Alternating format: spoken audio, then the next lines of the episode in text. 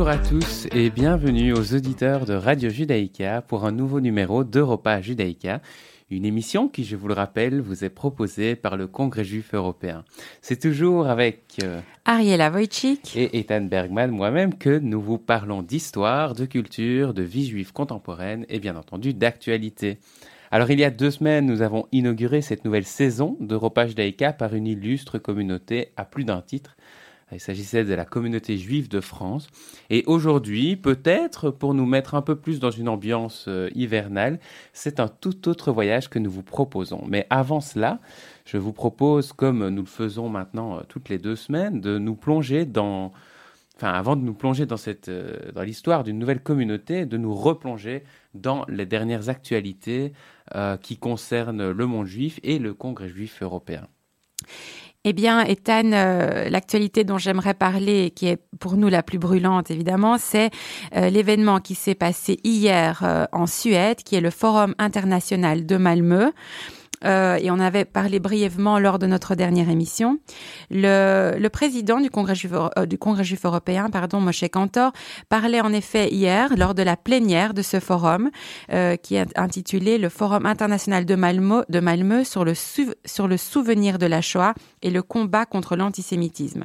Alors, entouré du couple royal suédois, ce qui convient quand même de marquer, parce que c'est pas pas tous les jours que le couple royal participe à un événement sur ce sujet, des dizaines de chefs d'État et de gouvernement étaient également présents. On retiendra la participation de Isaac Herzog, le président israélien, euh, président Macron, le secrétaire d'État américain Blinken. Euh, il y avait également de nombreuses, euh, de nombreuses ONG et organisations gouvernementales qui étaient représentées. Euh, il y avait euh, notamment aussi le secrétaire général des Nations Unies, donc du beau monde. hier à Malmö, euh, pour l'Union européenne, c'était la présidente de la Commission européenne Ursula von der Leyen qui était présente, et du côté du Conseil, eh bien Charles Michel était donc parmi les participants. Alors, comme on l'avait dit la dernière fois, je pense lors de notre dernière émission, le choix du lieu de cette conférence, enfin de ce grand forum, n'est pas anodin, puisque Malmö, qui est une ville suédoise mais qui est non loin de Copenhague euh, euh, eh bien, c'est une ville où il y avait une communauté juive depuis des, décennies. Mais en raison d'un antisémitisme assez violent qui s'y est développé, eh bien, peu à peu, la ville s'est presque vidée de ses juifs au profit des autres villes du pays et notamment Stockholm. Et lorsqu'il s'est adressé à l'Assemblée hier soir, le président du Congrès juif européen, Moshe Kantor, a notamment appelé les dirigeants politiques à concentrer leurs efforts sur la lutte contre l'extrémisme et les théories du complot qui séduisent notamment les jeunes.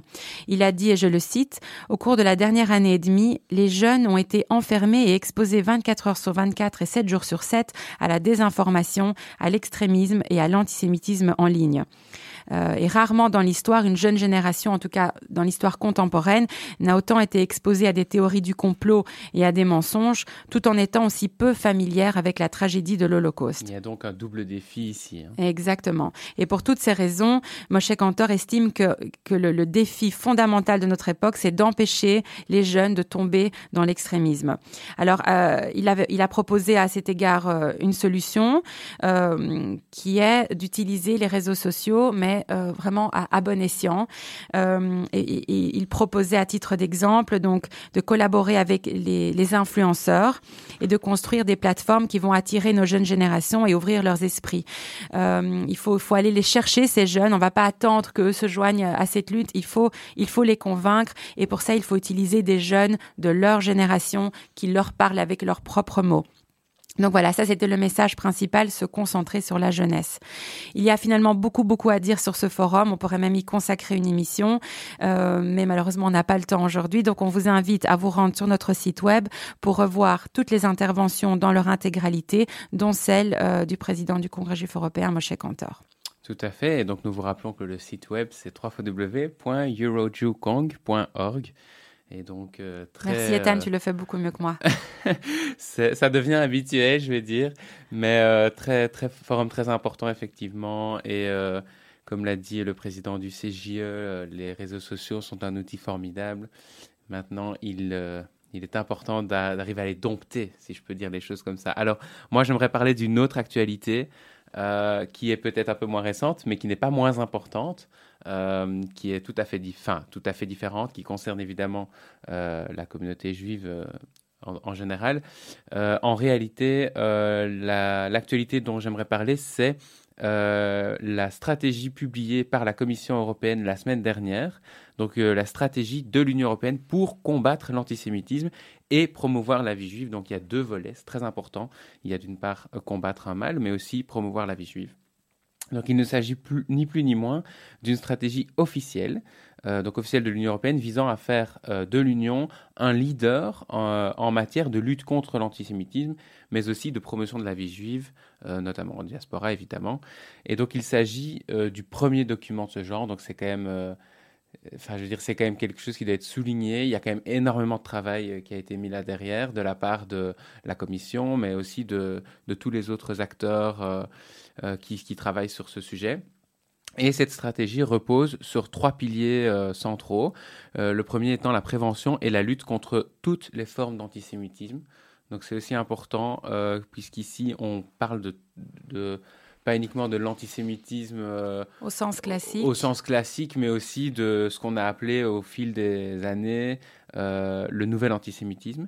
Alors le deuxième pilier, c'est la protection et la promotion de la vie juive en Europe, donc qui est le volet euh, beaucoup plus positif et qui vise vraiment à mettre en visibilité la communauté juive et l'histoire et la contribution juive dans la société européenne. Et enfin, l'éducation et la recherche sur la Shoah donc qui est aussi euh, un élément essentiel et qui malheureusement, on l'a vu euh, ces dernières euh, semaines, ces derniers mois, a été challengé, je vais dire, dans de nombreux pays, dont certains de l'Union européenne. Et donc ici, on a vraiment une réponse de la Commission, mais aussi une volonté de dresser des limites et d'aller vers, euh, vers un mieux euh, en ce qui concerne l'étude de la Shoah. Donc la Commission européenne, elle a notamment appelé les institutions de l'Union européenne, qui sont nombreuses, on le sait, mais aussi, euh, et c'est aussi très important, les États membres à respecter et à, et à, suivre cette stratégie, les organisations internationales, les acteurs de la société civile et au-delà de ça, tous les citoyens, euh, le but étant de faire de notre société une société qui soit libre de l'antisémitisme. Donc, euh, quand on parle par exemple d'acteurs de la société civile, euh, ça va d'une simple ONG, ça, peut, ça passe par les clubs de football, on l'a vu, il y, a, il y, a, de plus en plus de clubs de sport, clubs de football qui adoptent la définition de l'IRA, ça passe aussi par les universités. Et c'est vrai qu'on a quand même un bon exemple au Royaume-Uni. Il y a quand même les choses bougent beaucoup là-bas. Et euh, c'est un peu plus lent sur le continent, mais on espère que cette stratégie euh, va un peu euh, accélérer les choses. Et comme l'a dit le président du CGE, Moshe Kantor, ce document vital et sans précédent servira en réalité de feuille de route pour réduire de manière significative l'antisémitisme.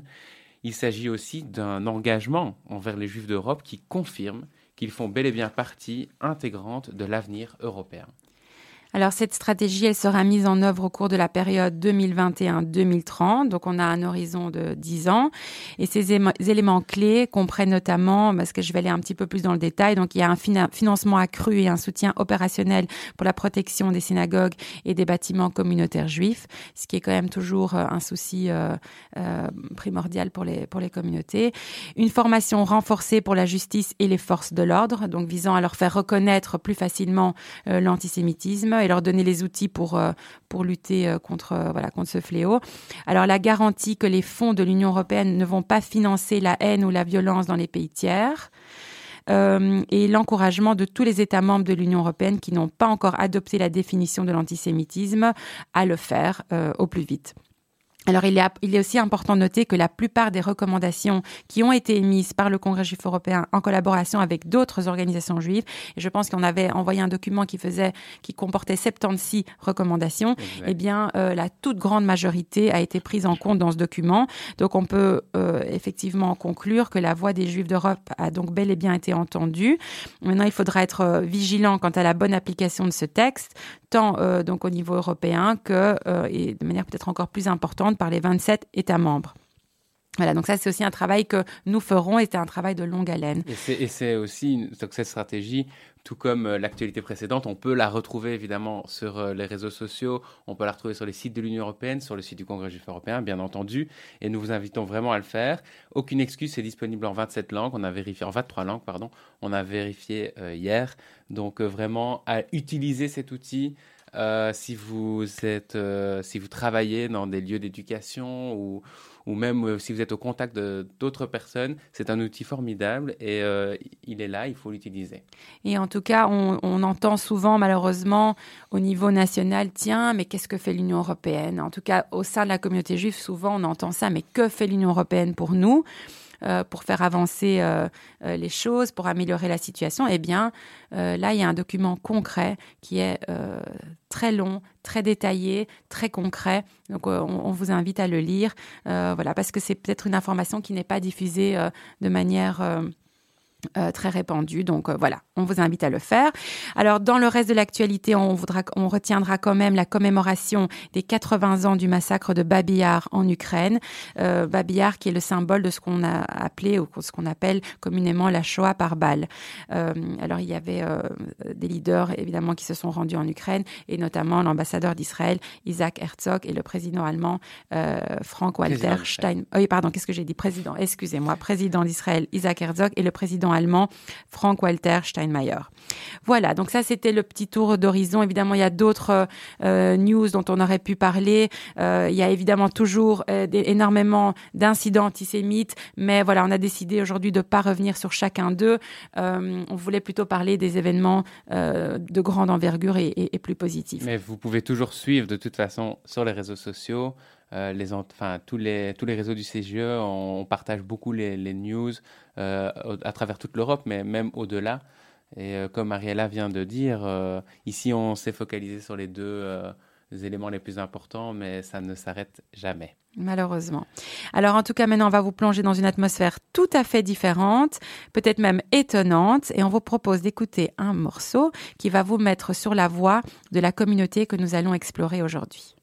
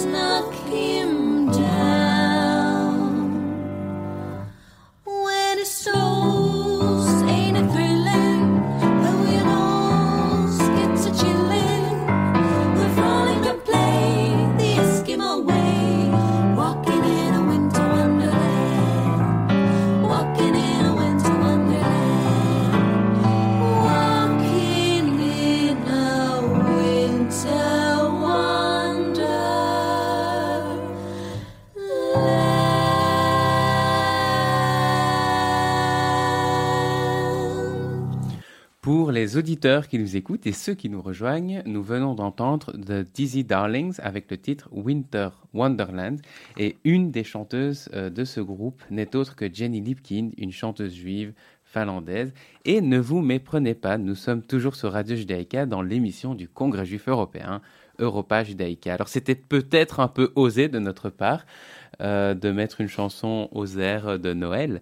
Mais vous l'avez compris, c'est dans le Nord que nous allons aujourd'hui, je dirais même le grand, grand Nord, puisque c'est dans la communauté la plus au nord de toute la planète que nous nous rendons euh, à Helsinki, en Finlande. Alors, en effet, euh, ce pays est connu pour être celui du Père Noël et de ses elfes, ne les oublions pas, mais aussi des aurores boréales, des saunas, la Finlande est aussi le pays d'une communauté juive euh, qui est, euh, je l'ai dit, la plus au nord, qui est petite, mais qui est vraiment singulière.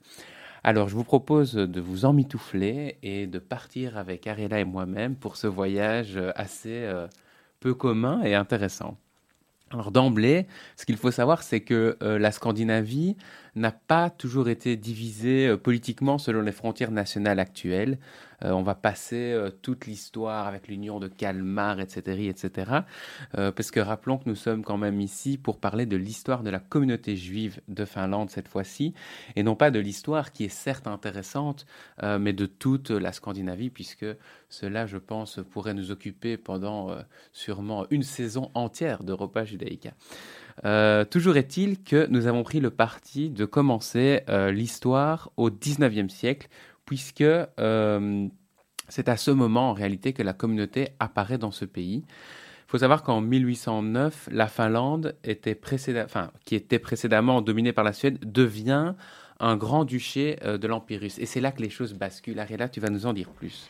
Alors le tsar a déclaré à ce moment-là, euh, donc qui devient en fait finalement celui qui va régir cette, ce territoire, que les lois suédoises devait, elle, rester en vigueur, ce qui signifiait pour les Juifs qu'ils ne pouvaient toujours pas officiellement s'installer sur le territoire finlandais, puisque cette ancienne législation suédoise ne leur permettait que de s'installer à Stockholm, Göteborg ou Norrköping, je ne sais pas si je prononce bien, et toutes ces villes sont situées en Suède. On en avait d'ailleurs parlé lors de notre émission sur la Suède et la Norvège. Néanmoins, après avoir accompli leurs 25 années de service militaire, un certain nombre de soldats juifs, donc qui dépendaient de l'Empire russe, qu'on appelait les cantonniers, ont été autorisés à rester en Finlande après leur démobilisation. Et ce sont eux finalement qui seront les premiers juifs euh, finlandais. Alors, quelques mois après la déclaration d'indépendance de la Finlande en décembre 1917, qui suit donc de très près la révolution bolchevique, le pays a accordé les pleins droits civils à ses citoyens juifs, donc au début de 1918. Entre les deux guerres mondiales, la population juive a augmenté jusqu'à 2000 personnes, notamment en raison de l'émigration qui venait de Russie. Et à la fin des années 30, il y a encore environ 500 réfugiés juifs d'Europe centrale qui se sont intégrés à cette communauté. Alors, pour parler un petit peu, et on, le fait dans chaque émission, on doit parler de la période de la Shoah, eh bien, les Juifs finlandais ont été épargnés euh, euh, à, cette époque, en partie grâce à la position résolue des autorités finlandaises qui ont refusé de livrer les Juifs finlandais aux Allemands. Et lorsque Himmler a exigé que les Juifs finlandais euh, leur soient livrés, ou lui soient livrés, le Premier ministre finlandais Rangel aurait déclaré que les Juifs de Finlande étaient des gens décents et des citoyens loyaux dont les fils combattaient dans l'armée comme les autres Finlandais. Et il a déclaré Nous n'avons pas de questions juives ici. Euh, cependant, en novembre 42, il y a eu huit juifs euh, huit réfugiés juifs étrangers qui, sont, qui ont été arrêtés en Finlande et remis à la Gestapo, dont un seul survivra à, Birkenau. Et cette situation, cet malheureux euh, événement a incité le Premier ministre finlandais, Paavo Lipponen, à présenter des excuses officielles en 2000. Donc, comme on l'a dit, c'est quand même une situation assez singulière, même au niveau de ce qui s'est passé. Euh, pendant, euh, pendant l'Holocauste. Euh, après cela, on va revenir un peu à notre époque, puisque moi j'aimerais bien parler de la communauté telle qu'elle est aujourd'hui. Et donc, en fait, le chiffre est toujours assez stable, puisqu'on estime qu'il y a environ 2000 juifs dans le pays. La plupart à Helsinki. D'ailleurs, c'est pour ça qu'on a parlé de la communauté juive d'Helsinki pour parler de la Finlande, puisqu'environ 1500 euh, des 2000 juifs de Finlande vivent à Helsinki. Il y a cependant une petite communauté euh, dans une ville qui est un peu plus à l'ouest, euh, pas très loin de la Suède. C'est une ville qui s'appelle Turku. Et il y a une petite synagogue aussi là-bas. Et donc les communautés d'Helsinki et Turku en fait, forment le Conseil central des communautés juives de Finlande, qui est donc l'organe représentatif des juifs de Finlande. Et cet organisme est à son tour membre du Congrès juif européen. Et alors, ce qui est important de dire, c'est que le président de cette euh, petite, certes, mais dynamique communauté, euh, eh bien, c'est un, homme qui s'appelle Yaron Nadbornik et qui est un des plus jeunes présidents euh, de communautés juives de toute l'Europe. Et qui est aussi membre du comité exécutif européen. Et nous sommes d'ailleurs très contents de l'avoir dans notre comité exécutif. Alors, en ce qui concerne les problèmes d'antisémitisme, puisque malheureusement, et on en a parlé en début d'émission, l'antisémitisme existe euh, dans quasiment toutes les sociétés euh, du monde, eh bien, en Finlande, ça n'a pas été un problème, très sérieux. C'est-à-dire que c'est toujours un problème en soi, euh, mais comparativement à d'autres pays, la Finlande a été on peut dire plus ou moins épargné par, ce problème d'antisémitisme.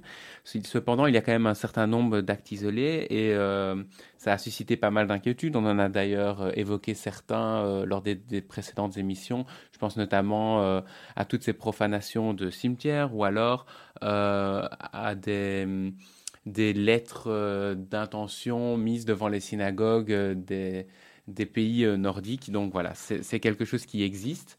Euh, qui est moins répandu que dans d'autres pays comme la France, mais ça existe. Mais et, en tout cas, si je peux euh, rajouter, Ethan, euh, Yaron, qui en fait au sein de notre comité, de, enfin au sein du comité exécutif du Congrès juif européen, il représente en fait toutes les communautés juives des pays scandinaves.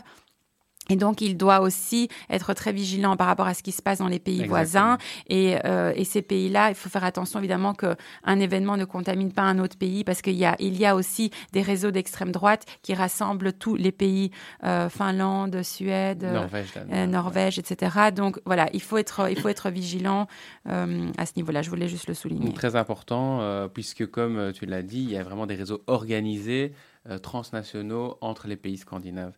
Et donc, euh, ben voilà, il y a deux petites synagogues en Finlande, une à Helsinki, une à Turku, qui sont très belles toutes les deux. Euh, je vous invite à aller voir quelques photos sur le net.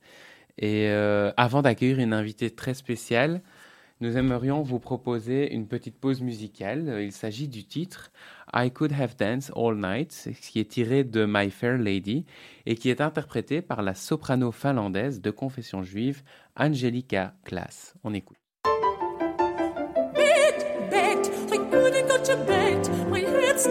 Too to try to sit it down.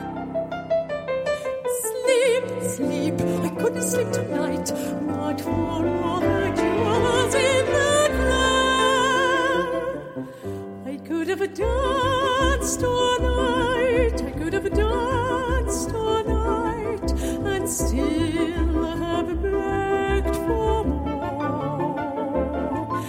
I could have spread my wings and done a thousand things I've never done before. Never know what made it so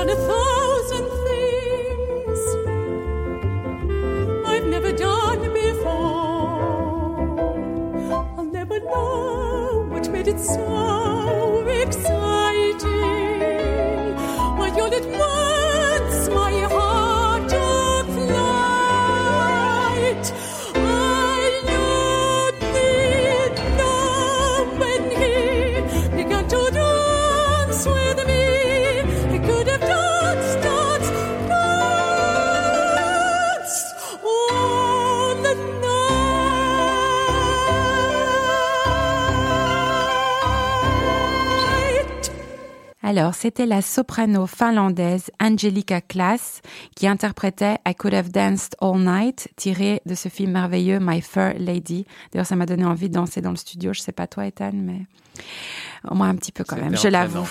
Exactement. Alors, chers auditeurs, pour ceux qui nous rejoignent, nous sommes de retour dans l'émission Europa Judaica, une émission qui vous est présentée par le Congrès juif européen et qui vous fait voyager à travers les communautés juives d'Europe. Et aujourd'hui, comme vous l'avez compris, nous découvrons la communauté juive de Finlande. Et quoi de mieux, Ariella, je te pose la question, quoi de mieux pour découvrir une communauté que tout simplement de s'y rendre et d'en rencontrer une de ses membres? C'est exactement ce qu'on va vous proposer ce matin. Donc on va écouter cette interview préenregistrée euh, avec Galit Nadbornik. Alors ce n'est pas tous les jours que l'on parle de la communauté juive de Finlande.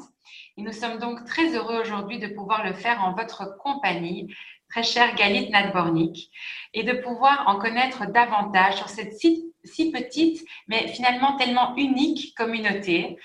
Et euh, votre parcours est un peu à l'image de, de, cette communauté, Galit, et on va en parler avec vous. Alors, vous êtes né à Strasbourg, euh, donc en France, pour les auditeurs qui ne le savent pas. Et euh, après vos études, vous êtes parti vous installer en Finlande. Enfin, je pense que c'était il y a plus ou moins 15 ans, vous allez nous dire. Et euh, Ethan et moi, nous avions abordé la communauté juive de France lors de, lors de notre dernière émission.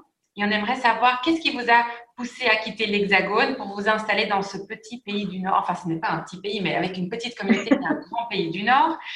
Euh, Est-ce que vous pourriez nous parler de votre intégration, donc d'une part dans la communauté juive de Finlande et d'autre part, et plus généralement, dans la société finlandaise?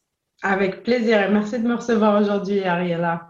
C'est un privilège de pouvoir parler de mon expérience ici à Helsinki. J'ai effectivement, je suis née à Strasbourg, à une belle ville en Alsace, avec une communauté extraordinaire. il faut quand même qu'on en parle pour un, moment, puisque c'est la communauté qui m'a vu grandir, euh, une communauté ashkénaze et séfarade. Et quand j'étais petite, moi, j'allais à la synagogue euh, séfarade, j'écoutais mon oncle chanter. Et, euh, on faisait en fait, on vivait notre vie dans une communauté vibrante avec tous les voisins, tous les amis qui étaient avec nous à l'école et euh, à la synagogue. Donc, j'ai vraiment vécu dans une communauté très proche, très chaleureuse. Mais j'en suis effectivement partie. J'en suis partie à l'âge de 17 ans. J'ai eu mon bac et je suis partie à Paris et j'ai appris l'anglais. Et je dis à ma mère à l'âge de 17 ans, je ne resterai pas en France. Elle était effarée. Elle m'a dit, mais où tu vas aller? Qu'est-ce que tu vas nous faire? Où, où pars-tu J'ai dit, moi, je pars aux États-Unis vais aller euh, découvrir le monde du business, de la finance et euh, je pars, c'est fini. Et, euh, grand désespoir, évidemment, ma mère marocaine n'y croit pas une seule seconde, mais elle me donne, elle me paye les cours d'anglais. Donc j'apprends l'anglais et je vais effectivement faire mes études aux États-Unis, en business, business school. Je vais à Atlanta, je récupère un stage au Canada et au retour pour finir mon diplôme à Paris, je m'arrête à Genève, aux Nations Unies, et je rencontre Yaron, Yaron Nadbornik, qui est maintenant mon mari. Et euh, il m'annonce que, euh, donc quand on se rend compte, que les masters sont gratuits en Finlande. et moi qui cherche le prochain pays pour euh, vivre et habiter, j'estime que c'est un bon argument. Donc me voilà à Helsinki en Finlande à l'âge de 21 ans. Et de là, en fait, tout mon, parcours, toute mon histoire, elle, se déroule un petit peu autour de cette euh, anomalie du, voyage où au lieu de me retrouver aux États-Unis ou à Paris ou dans une de ces grandes euh, villes, bah, c'est à Helsinki que je m'installe avec une valise et euh, un, charmant boyfriend avec qui on se marie et on a deux enfants. Donc on arrive à Helsinki. Lui-même est finlandais. Et euh, c'est un Finlandais, en fait, euh, qu'on appelle cantoniste. Et c'est important euh, de, de l'expliquer, puisqu'en fait, c'est la racine de la communauté juive finlandaise. C'est des, gens qui sont arrivés il y a sept générations avec l'armée la, tsariste de Nikolai. Et c'est ça qui est incroyable et c'est vraiment quelque chose qui m'a beaucoup touchée quand je suis arrivée en Finlande, c'est la, c'est la, profondeur et la sincérité de l'attachement de la communauté à leurs racines. euh, et à leur histoire. Donc, c'est pas une communauté qui est forcément toujours très pratiquante ou qui a beaucoup, beaucoup de... Comme, j'ai pu être habituée à Strasbourg, beaucoup de gens euh, qui, pratiquent, qui sont très religieux et, qui sont vraiment dans le détail de la pratique, mais c'est des gens qui ont un respect immense pour la tradition, euh, pour leur histoire et pour leur judaïsme. Donc, euh, je serais ravie de raconter un petit peu euh, qui sont les Finlandais juifs, mais surtout raconter un peu l'histoire de comment on, on grandit ici. Et euh, donc, j'entends que votre euh, intégration dans la communauté juive finlandaise a été dire faite entre guillemets par l'intérieur, hein, donc avec avec Yaron, qui vous a, je suppose, aussi aidé à, à, à vous intégrer dans la Ah oui. dans la société finlandaise. Mais alors, une autre question qu'on s'est posée en fait en préparant cette émission, c'est qu'est-ce qui vous a frappé à votre arrivée à Helsinki, outre le froid, je présume. qu'est-ce qui vous manque en fait de la vie juive de France, euh, mais qu'est-ce que vous avez trouvé à Helsinki que vous n'aviez pas en fait dans, euh, dans, la vie juive de France? Je suppose qu'il y a des spécificités euh, oui. là-bas. Il y, a, il y, a, beaucoup de nuances, beaucoup de différences. Évidemment, comme je disais, avec ce à quoi moi je suis accoutumée, habituée. Je viens d'une famille euh, séfarade pratiquante.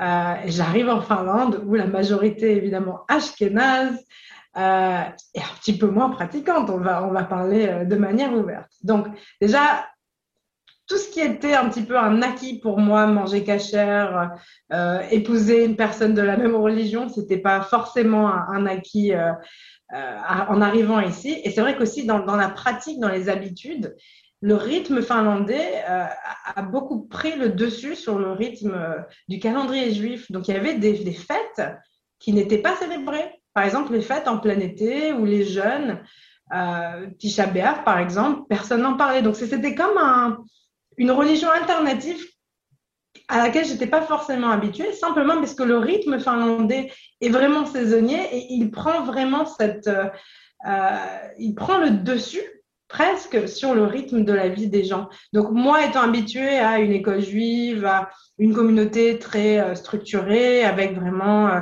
euh, beaucoup de pratiques, me voilà dans un environnement où ben il y a certaines fêtes qui sont célébrées, puis d'autres pas du tout. C'était la première grande surprise.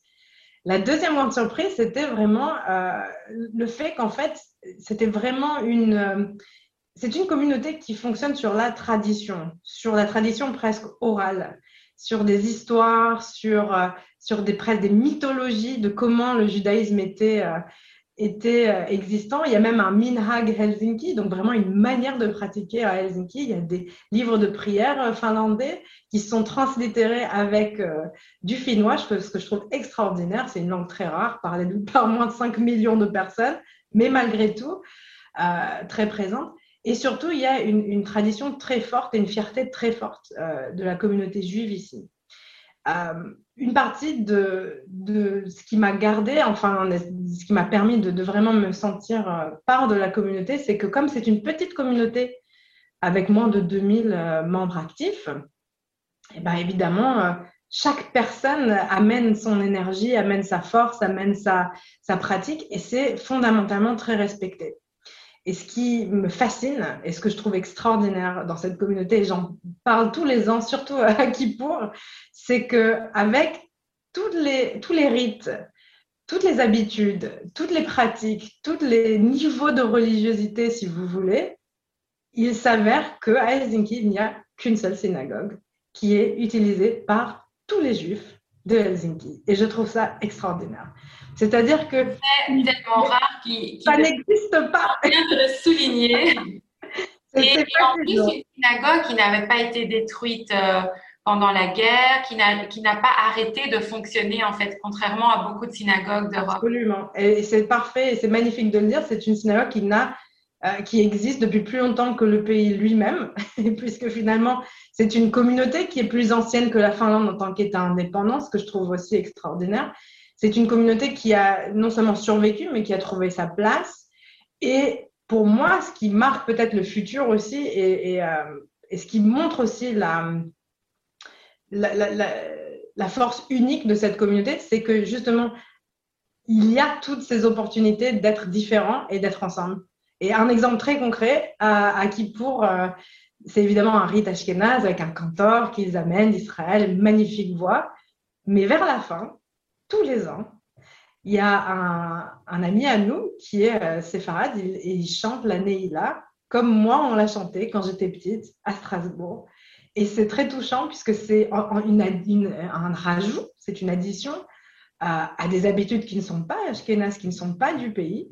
Mais comme il y a une certaine communauté aussi séfarade, pour leur faire la place, pour leur donner le droit euh, d'être là, de célébrer aussi leur fête euh, à leur manière. Alors, euh, voilà leur chanson. Et je trouve que c'est fabuleux et très touchant. Et ça montre une autre manière finalement de, voir les communautés, de voir comment la congrégation fonctionne ensemble. Et je trouve que c'est extraordinaire et unique. En tout cas, Galit, qu'est-ce que vous en parlez avec amour de cette communauté? C'est vraiment, ça donne envie. Il y a un élément que vous n'avez euh, pas encore mentionné, c'est un, élément important pour nos auditeurs, c'est qu'en fait, vous êtes marié avec le président de la communauté. oui. Ce qui fait que euh, vous la connaissez bien, cette communauté, vous connaissez bien son fonctionnement et vous allez nous, nous en parler. Euh, euh, encore un petit peu plus tard dans l'émission. Euh, et, et, vous connaissez aussi les problèmes et, les, et, les, défis rencontrés par cette communauté. moi, j'aurais voulu savoir euh, comment Comment vous diriez que la communauté juive est perçue par la société finlandaise dans son ensemble? Et est-ce que vous avez ressenti euh, à un moment dans votre parcours de l'antisémitisme ou est-ce qu'il y a des gens autour de vous qui ont été victimes d'antisémitisme? Parce que voilà, on peut avoir de l'antisémitisme dans un pays où il n'y a pas de juifs non plus. Donc oui. voilà, on aimerait, oui, ça malheureusement, mais c'est une question qu'on est obligé de soulever parce que elle est récurrente dans, toutes, les histoires que l'on aborde. Donc voilà, j'aimerais que vous nous parliez un petit peu de cet aspect-là. Bien sûr. Il y a évidemment, euh, comme partout, hein, de l'antisémitisme. Je pense qu'en Finlande, il est moins marqué euh, par notre nombre, aussi par le fait que les Juifs de Finlande sont extrêmement intégrés à la société. On, est vraiment une part euh, entière et active de la société. Donc, peut-être moins en démarcation visuelle. Ça aussi que je disais au, tout début, où c'est presque le rythme finlandais qui prend le dessus sur le rythme juif. Euh, c'est étrange pour moi parce que moi, ça restera toute ma vie, je pense, l'inverse. Et, je vois qu'en fait, cette intégration, à la limite de l'assimilation, peut aussi, euh, d'une certaine manière, euh, adoucir l'amertume de certains moments d'antisémitisme. Mais, mais pour, pour, observer quand même l'évolution de la communauté et ses opportunités, c'est une petite communauté mais c'est une communauté extrêmement visible euh, et, qui a beaucoup d'impact sur la société euh, en, tant que dans son tout.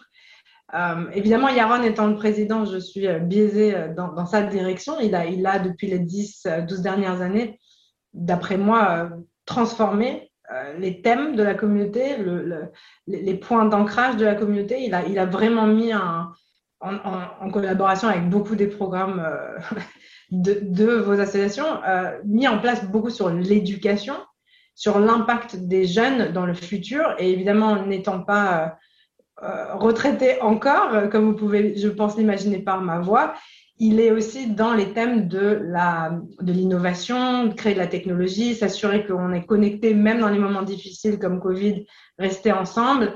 Et, et peut-être aussi le plus important, d'avoir tous les services même à petite échelle, disponible en permanence pour la communauté. Donc, les challenges sont les mêmes que je pense pour toutes les communautés. Il y a des problèmes de sécurité qu'on ne peut pas aujourd'hui euh, ignorer. Mais comme Yaron est un Finlandais et est respecté en tant que tel, il a le droit de discuter avec les, institutions gouvernementales, la police et créer des connexions avec euh, la sécurité pour justement s'assurer que nos enfants qui vont à l'école là-bas euh, soit vraiment euh, toujours en, sécurité. C'est quelque chose qui est difficile à expliquer en Finlande dans un pays où on ne voit pas forcément la violence tous les jours, mais c'est quelque chose qu'on garde ouvert comme un, dialogue et, avec lesquels on discute régulièrement. Et Yaron est évidemment le premier à discuter de ces thèmes. Il est d'ailleurs en ce moment en Suède pour en parler, comme vous le savez, euh, avec toutes les organisations nordiques. Donc c'est très important, c'est un sujet qu'on n'ignorera jamais. Mais ce qui est extraordinaire, et je voulais aussi le souligner, c'est que tous les ans, le 6 décembre, le jour de l'indépendance de la Finlande, le président représentant de la communauté juive de Finlande est invité euh, avec tous les dignitaires et toutes les personnes de marque en Finlande à venir saluer le président et son épouse et le gouvernement dans leur euh, palais présidentiel. C'est un événement télévisé avec beaucoup, beaucoup d'attention. Toute la Finlande s'arrête et regarde cet événement. Et c'est une forme de respect, une marque euh, d'appréciation et je pense de reconnaissance pour la communauté juive d'avoir le président de la communauté et moi-même à ses côtés, ça qui passe sur la tête, euh, saluer le président avec tous les honneurs de leur rang. Donc je trouve que c'est quelque chose qu'il faut aussi reconnaître et, saluer et saluer surtout quand la communauté est si petite. Et d'ailleurs vous parliez de la Suède mais euh, je pense que le président de la Finlande était hier à Malmö euh, le, Forum international contre l'antisémitisme. Il était aussi à Jérusalem pour euh, le forum que le Congrès juif européen a organisé en 2020. Donc voilà, ça montre que voilà la communauté est petite, mais son engagement euh, pour lutter contre l'antisémitisme, pour la mémoire de la Shoah, il est bien présent. Et ça, c'est aussi euh, une reconnaissance, je pense, du travail de, de Yaron et de, et de toute la communauté. Euh, voilà, de ce travail, il y a un respect, il y a une reconnaissance, il y a une envie de voilà de, de d'entraide et aussi de, de, de, faire en sorte que les, les Juifs finnois vivent bien. Euh, absolument, absolument. Et il y a une vraie curiosité. les gens, se, quand Yaron est présent dans les médias, dans les, dans les journaux, à la télévision, c'est juste parce qu'on est si peu finalement. Mais il y a une vraie empathie, un vrai désir d'être intégré dans les deux sens. Et je pense que c'est ça le plus important. Alors, Galit Nadbornik, vous, vous, me tendez une perche puisque, euh, bah, d'une part, on parle, de, on parle de Yaron, votre mari, et on parle de la jeunesse et l'éducation. Donc, Yaron, c'est quand même un des présidents les plus jeunes euh, des communautés juives euh, européennes. Il est d'ailleurs aussi membre du comité exécutif du Congrès juif européen et nous sommes très contents qu'il en fasse partie. Et alors, on s'est posé une question, c'était vis-à-vis de l'engagement, puisqu'on parle ici d'engagement à plusieurs niveaux. L'engagement communautaire, est-ce que il est peut-être plus vital dans une communauté de la taille, euh, enfin comme celle euh, de la Finlande, que dans une communauté qui aurait la taille de la communauté juive de France? Est-ce que cet engagement euh, est plus vital? Et comment vous le vivez vous au quotidien, puisque on l'a dit, vous êtes l'épouse du président de la communauté. Ou alors il est mon époux, peut-être c'est dans l'autre direction. Toujours dans ce sens-là et encore plus en Finlande. Et ça n'est qu'à moitié une blague. Et, je suis obligée de raconter l'histoire. Il ne sera pas content avec moi, mais je la raconte quand même. Il y a 10-12 ans, euh, il, était donc dans le board, dans le, conseil d'administration, euh, en tant qu'aumônier représentant de la jeunesse. Et puis, il avait toujours une opinion. Et après les meetings, il était tout le temps en train de râler à la maison. Ah, mais il faudrait qu'on fasse comme ça. Et puis, pourquoi on ne fait pas ça? Et j'ai cette idée-là. Et un jour, je lui dis, écoute, ça suffit. Ça suffit ou tu fais, ou tu te tais. il m'a regardé, il m'a dit, mais qu'est-ce que tu veux dire? Je dis, as des idées? Tu as un plan? Tu veux changer les choses? Je te soutiens, mais je veux plus entendre que c'est comme ça que ça devrait être fait. Ou tu le fais, ou tu te tais? Il dit, mais je pourrais jamais être le président, j'ai que 29 ans. Je dis, qui c'est qui a écrit qu'il y avait des règles, que c'est 60 ans et plus? Tu veux faire des changements, c'est ta communauté, tu veux voir le futur? Tu veux que tes enfants, on venait d'avoir une petite fille qui s'appelle Cheryl, euh, grandissent ici Tu veux qu'il y ait effectivement des juifs en Finlande dans les 100 années à venir et pas juste il y a 100 ans? Bah vas-y, tu auras tout mon soutien, mais fais quelque chose. Une semaine plus tard, il se présente aux élections, gagne par euh, un vote, c'était incroyable. Moi, j'y croyais sincèrement qu'à moitié euh, ou même qu'à un tiers. il revient donc président de la communauté. Et là, c'est là que le travail commence, puisque la réalité, elle est qu'en fait, c'était une communauté avec beaucoup de, complexité financière et beaucoup de choses à, gérer sur le niveau de religiosité, sur, plein, plein de choses d'intégration. Mais il l'a fait et il l'a fait parce qu'il a l'espoir et euh, la, compréhension que pour être un juif aujourd'hui en Finlande, tu as besoin d'avoir tous les services, tu as besoin d'avoir un environnement qui euh, te soutient. Et, surtout, oui, l'engagement, il n'est pas que de lui. Lui, il, n'est que le, euh, la, tête visible, on va dire, l'aspect visible de l'iceberg, il y a des centaines de personnes qui passent leur vie dans cette communauté à donner beaucoup de temps, d'efforts, parmi les associations, euh, que ce soit Maccabi ou que ce soit Frunta, qui est une association qui aide localement euh, les familles en besoin en Finlande. Il y a tellement, tellement de gens qui donnent et qui donnent de leur temps, euh, qu'il faut absolument aussi saluer leur, leur effort. Et, et quand on parle d'engagement, je voudrais saluer peut-être d'autres personnes qui ne sont pas en Finlande, mais qui nous ont donné à nous les exemples de ce que c'est d'être euh, des leaders d'une communauté. Et c'est mes grands-parents. Et c'est les parents d'Yaron. C'est des gens qui n'ont jamais eu besoin de pompes ou euh, de grands honneurs ou de grands titres, qui ont juste fait, qui ont donné toute leur vie aux, aux associations, aux communautés avec lesquelles ils travaillaient, aux gens qui constituaient ces communautés, avec rien d'autre euh, que l'envie et l'espoir qu'il y ait des juifs qui continuent à vivre dans les communautés dans lesquelles on, on évolue. Donc oui, l'engagement, il est important, quelle que soit la taille d'une communauté, qu'on soit 1000, 10 000 ou 100 000. Euh, si Dieu le veut, un jour, peut-être 100 000 en Finlande. Aujourd'hui, on n'en est pas là. Mais euh, avec tout ce que je vois et tout l'amour et toute la passion que les gens ont pour cette communauté, et, et même quand on n'est pas d'accord, même quand on s'engueule, même quand on est frustré, même quand on, on, on dit qu'on peut mieux faire, au moins c'est parce que quelqu'un, euh, ça leur tient à cœur.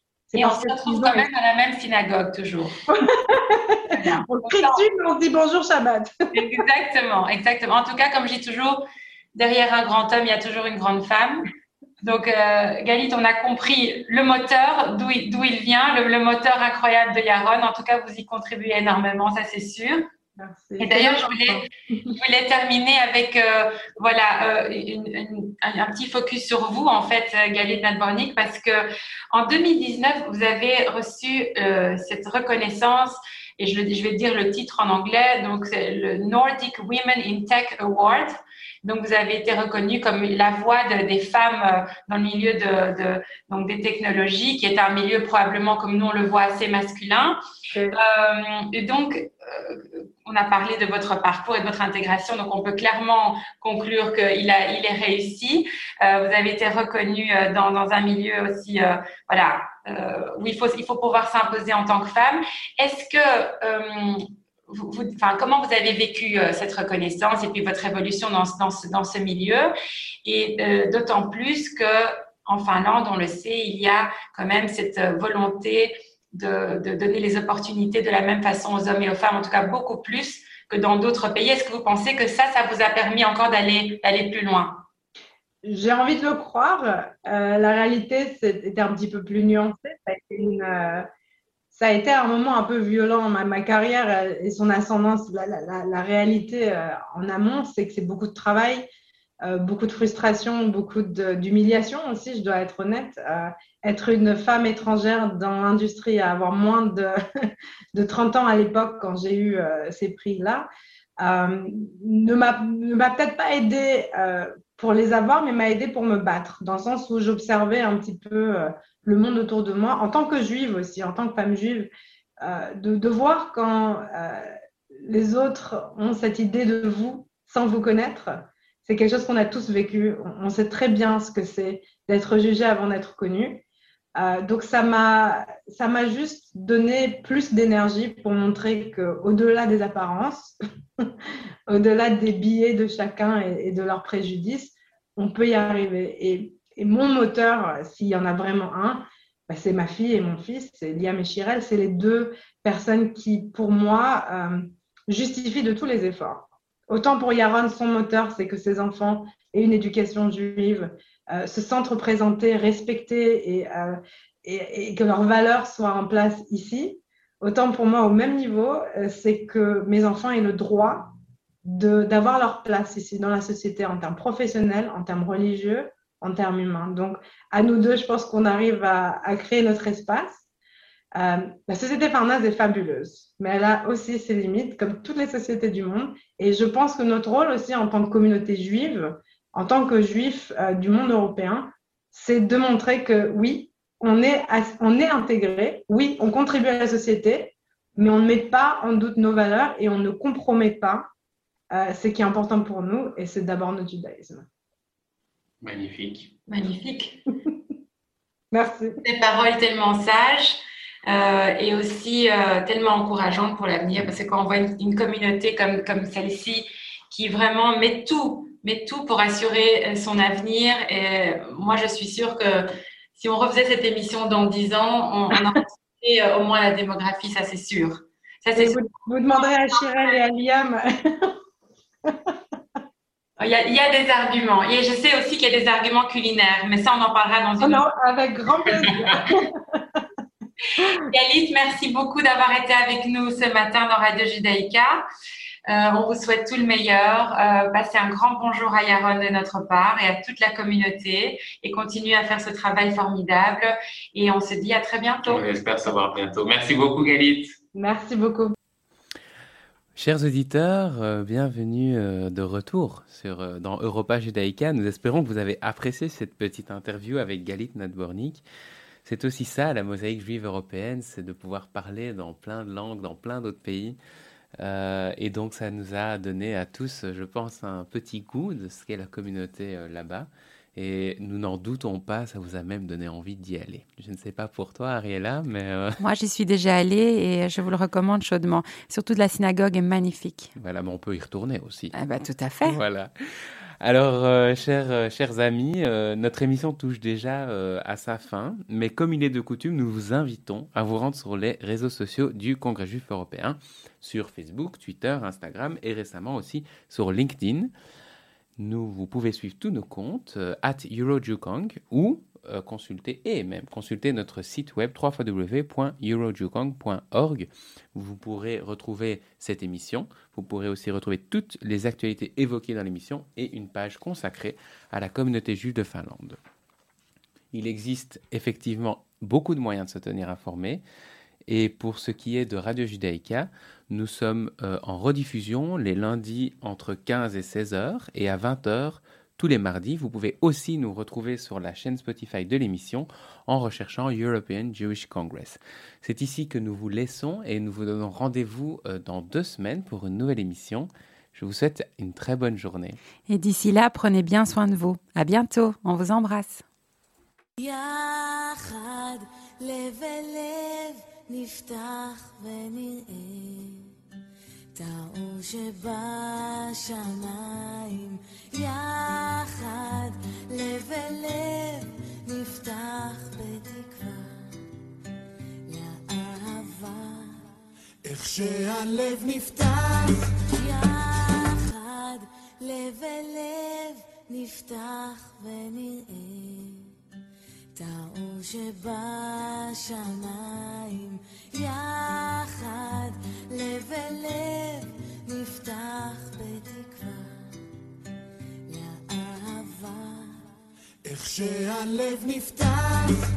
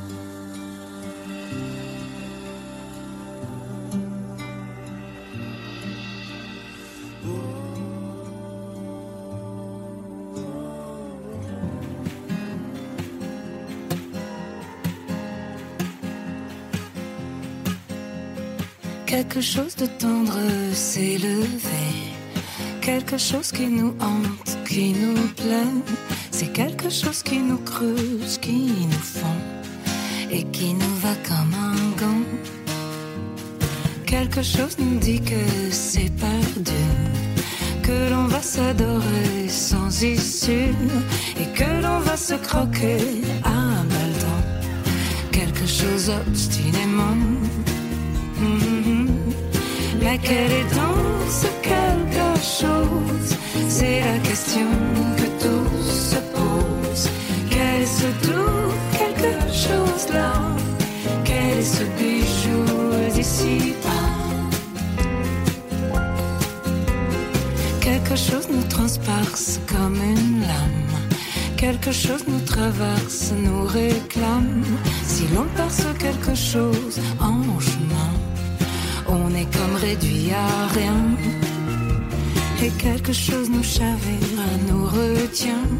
Oui, quelque chose nous déchire, nous étreint. Et ça nous étreint le cœur et le corps. Encore et puis oui, encore. Oui, encore. Mais quel est donc ce quelque chose? C'est la question que tous se posent. Quel est ce tout quelque chose là Quel est ce bijou d'ici Quelque chose nous emporte, nous réveille. Quelque chose comme une sorte de merveille. Si tu croisais quelque chose d'aussi beau, il faut te jeter à l'eau. Oui, à l'eau. Mais quel est donc ce quelque chose? C'est la question Quel est ce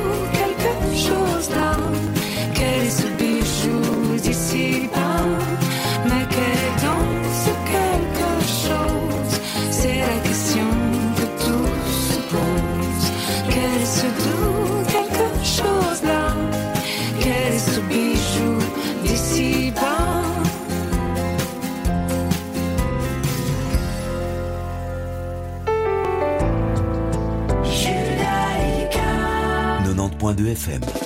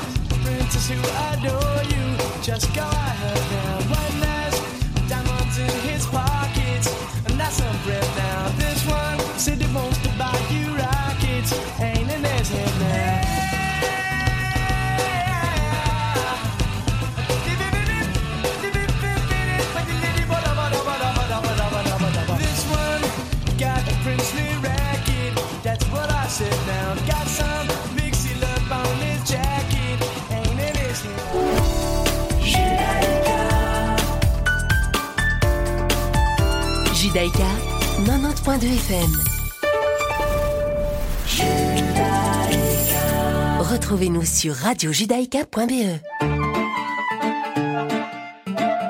Les rediffusions de Radio Judaïka.